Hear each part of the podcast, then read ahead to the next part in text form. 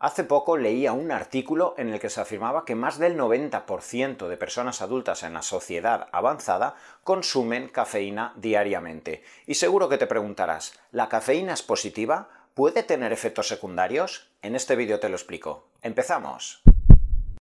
Si hay un suplemento que nos ha suscitado preguntas acerca de sus beneficios, sus peligros potenciales, etc., es la cafeína. Y la cafeína ha estado girando alrededor del ser humano durante miles de años. Hemos tomado cafeína a través del café, a través del mate, a través del té, y a través de todas las bebidas que actualmente tienen cola. La cafeína se encuentra tan implantada en nuestra sociedad que yo creo que prácticamente todos desde nuestra adolescencia solemos tomar una pequeña dosis de café, de té, antes de entrenar, a la hora de estudiar tus oposiciones, tradicionalmente quedamos de forma social o de forma familiar para tomarnos un café en la sobremesa, con lo que constantemente estamos expuestos a pequeñas cantidades de cafeína. Y es muy importante que entiendas que con pequeñas dosis, 80, 100, 120 miligramos de cafeína, ya sea simplemente en un café o en cápsulas que ya tenemos de 50, de 100 o de 200 miligramos, ya estamos obteniendo esos beneficios de los cuales te voy a hablar ahora. Pero es importante que entiendas que existen beneficios potenciales, pero también peligros potenciales de los cuales te voy a hablar. Primer beneficio de la cafeína, actividad en el sistema nervioso central. Este sería el principal beneficio por el cual muchos de nosotros utilizamos la cafeína, ya sea a través del café o ya sea a través de las cápsulas, cuando queremos obtener esos beneficios cognitivos respecto al foco mental, respecto a la memoria, respecto a la capacidad de estar concentrados mientras estamos estudiando, mientras estamos leyendo algo, y esto se debe a que la cafeína actúa de forma antagónica en los receptores de adenosina a nivel del sistema nervioso central. Esto facilita que cuando se está reduciendo la cantidad de ATP, esa molécula energética que necesitamos en el organismo, y cuando se reduce a nivel del sistema nervioso central, la cafeína, al antagonizar los receptores de adenosina, engaña en cierto modo al cerebro para que en lugar de apagar la actividad eléctrica a nivel del sistema nervioso, logremos alargar esa actividad y pueda seguir durante cierta cantidad de minutos o de horas con esa actividad cognitiva central. La cafeína no solo te va a ayudar a nivel del sistema nervioso central antagonizando los receptores de la adenosina, también nos va a facilitar la liberación de catecolaminas, adrenalina, noradrenalina, dopamina, y ya sabes que estos neurotransmisores de por sí tienen una actividad positiva en nuestro sistema nervioso central. Igualmente la cafeína va a generar una pequeña liberación de cortisol que a corto plazo va a ser beneficioso para que nos enfrentemos a las pequeñas situaciones de estrés físico o emocional o cognitivo, ante esos pequeños problemas cognitivos, conflictos psicológicos, etc., ante esa resolución de problemas que requiere una actividad extra de tu sistema nervioso central, esa pequeña cantidad de cortisol liberada por parte de la cafeína va a ser muy beneficioso para tu sistema nervioso central. Y por ello entenderás que muchas personas que van a disponerse a entrenar toman también la cafeína previo al entrenamiento, 5, 10, 15 minutos antes de tu entrenamiento o antes de una carrera, precisamente para activar el sistema nervioso simpático, para activar la liberación de catecolaminas y para que tu sistema nervioso ya se encuentre desde el primer minuto en el que estás haciendo tu actividad física enganchado. Segundo beneficio de la cafeína, actividad lipolítica. Si acabas de escuchar previamente el punto 1 donde te he explicado que la cafeína nos va a favorecer la liberación de adrenalina, de noradrenalina, de dopamina, nos va a facilitar que tu sistema nervioso central se active y que la ruta simpática esté hiperactivada, evidentemente si tú te tomas un cafetito, especialmente en ayunas, con la glucosa baja, y empiezas a hacer una actividad deportiva aeróbica a bajas pulsaciones, simplemente por esta liberación de catecolaminas vas a favorecer que el organismo esté más proactivo para utilizar los ácidos grasos acumulados en los triglicéridos de tus adipocitos y en cierto modo esta estrategia te va a beneficiar para facilitar la quema de grasa principalmente abdominal. Tercer beneficio de la cafeína, reposición de glucógeno y de esto se ha hablado mucho en los últimos años. Se sabe que va a existir una actividad sinérgica al tomar la cafeína y las cargas de hidrato de carbono post-entrenamiento facilitando la entrada y la sensibilidad de la insulina post-entrenamiento para generar ese glucógeno tan importante post-entrenamiento. Cuarto efecto positivo de la cafeína, efecto diurético. Esto es algo muy constatado por personas que se dedican al mundo del modelaje, al fitness, que saben que esos días previos a una competición o donde faltan esa pequeña cantidad de líquidos que nunca se te va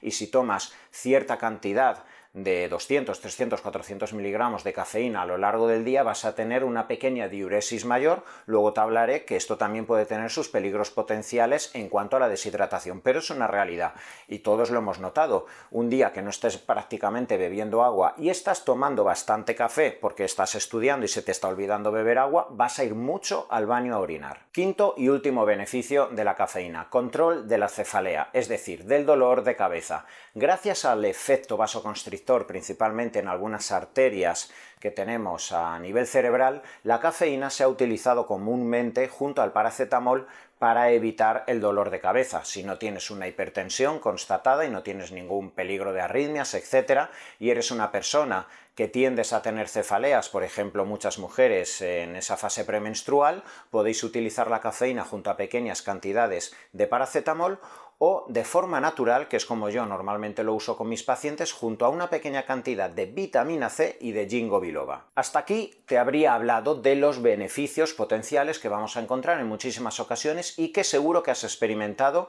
muchísimas veces al tomar café. Déjame tu experiencia en los comentarios acerca de todos los beneficios que has tenido a lo largo de tu vida tomando café, tomando té, tomando mate o tomando simples cápsulas de cafeína. Y ahora te voy a hablar de los peligros, que como siempre sabes, te hablo de los beneficios, posibles interacciones y complicaciones que todo principio activo puede tener. Primer efecto negativo de la cafeína, sobreexcitación del sistema nervioso central. Te acabo de explicar anteriormente que la cafeína actúa antagonizando a los receptores de adenosina. ¿Qué ocurre si tú constantemente estás tomando mucho café, muchas cápsulas de cafeína, te encuentras en una época en la cual prácticamente no te puedes permitir dormir porque tienes los exámenes dentro de dos semanas, no llegas a tiempo o tienes que trabajar 60 horas a la semana y tienes que tirar sí o sí de café? El problema que va a ocurrir es que el organismo va a generar una resistencia en los receptores de adenosina y cada vez vas a necesitar más café. Va a llegar un momento donde puedes tener una intoxicación literalmente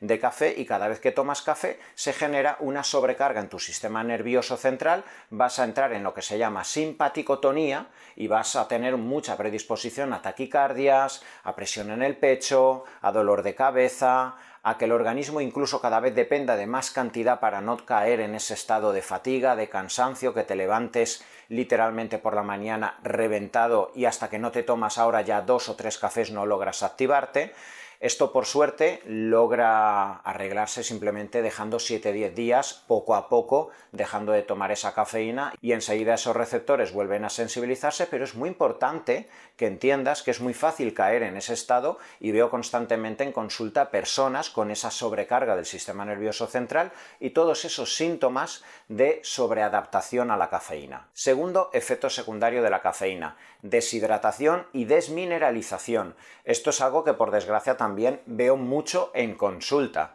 Personas que no son conscientes de la hidratación que tienen que tener a lo largo del día, beben 600, 700 mililitros a lo largo del día o prácticamente pequeñas infusiones que aún son más diuréticas y a lo largo de todo el día están tirando de cafés o cafés con leche 4, 5, hasta 6 cafés a lo largo del día para trabajar, para estudiar, para estar con los niños. Evidentemente vas a estar con una diuresis tan potente que vas a arrastrar agua y sobre todo minerales. Esto a medio y largo plazo va a ser crítico y catastrófico para los niveles de magnesio, de calcio, de zinc, de selenio. Esto lo veo constantemente a través del estudio de mineralogramas en muchos pacientes que abusan de la cafeína y cómo pueden acabar teniendo muchos problemas por desmineralización. Tercer efecto secundario de la cafeína, hipertensión arterial. Si has estado escuchando cómo funciona la cafeína, entenderás que si un principio activo favorece la liberación de adrenalina, noradrenalina, las catecolaminas que se encuentran vinculadas a la actividad del sistema nervioso simpático y este sistema nervioso simpático puede aumentarte la frecuencia cardíaca, te puede aumentar la vasoconstricción y la presión arterial, evidentemente, si eres una persona con factores de riesgo cardiovasculares y una predisposición a hipertensión, deberías delimitar o incluso eliminar absolutamente el consumo de cafeína en tu vida. Cuarto efecto secundario de la cafeína, problemas gastrointestinales. ¿Y quién no ha tenido un día de deshidratación, de exceso de consumo de cafeína y has tenido irritación gastroesofágica? Parecía que toda la comida te subía por, por, detrás del esternón. ¿Y cuántas veces habrás escuchado el término úlceras por estrés? Los gastroenterólogos están muy acostumbrados a ver este tipo de úlceras por estrés que pueden ser ocasionados en parte también por la cafeína, porque el exceso de adrenalina siempre puede generar exceso de liberación de ácido clorhídrico y si tienes una mucosa con predisposición a irritación, a gastritis, a úlceras, si tienes un Helicobacter pylori, puedes tener esta predisposición a úlceras sangrantes y la cafeína no te va a beneficiar para nada. Igualmente, el resto del tracto intestinal puede verse afectado en algunas personas cuando tienen un exceso de exposición a cafeína y cada vez son más los trastornos alrededor de desequilibrios intestinales como el sobrecrecimiento bacteriano, como la permeabilidad intestinal y determinadas inflamaciones que están viéndose asociadas al exceso de cafeína. Quinto y último efecto secundario de la cafeína, afectación en el recuento espermático. Aquí hablaríamos de forma especulativa, son varios artículos que he leído y aún falta muestras más amplias de, hombres y estudios más profundos, pero ya son varios los artículos donde he leído que dosis muy altas, eso sí, de 700-800 miligramos diarios y durante años pueden afectar a la calidad del espermatozoide, de forma que en tiempos donde cada vez son mayores los problemas de fertilidad tanto en hombres como mujeres, si eres un hombre cuyo recuento espermático está bajando, vigila quizá esas dosis de cafeína y prueba antes de tu siguiente recuento espermático a bajar o a excluir la cafeína de tu día a día. La cafeína se encuentra totalmente instalada en nuestro día a día, en nuestra sociedad occidental quién no toma café, quién no toma una Coca-Cola prácticamente diariamente o quién no toma cápsulas de cafeína o suplementos antes de entrenar o antes de estudiar para intentar mejorar la actividad de su sistema nervioso central. Como siempre, el uso racional de cualquier principio activo invita a conocer las dosis, invita a conocer los beneficios, pero también sus peligros potenciales. Y es por ello que te he hablado de los pros y los contras de la cafeína.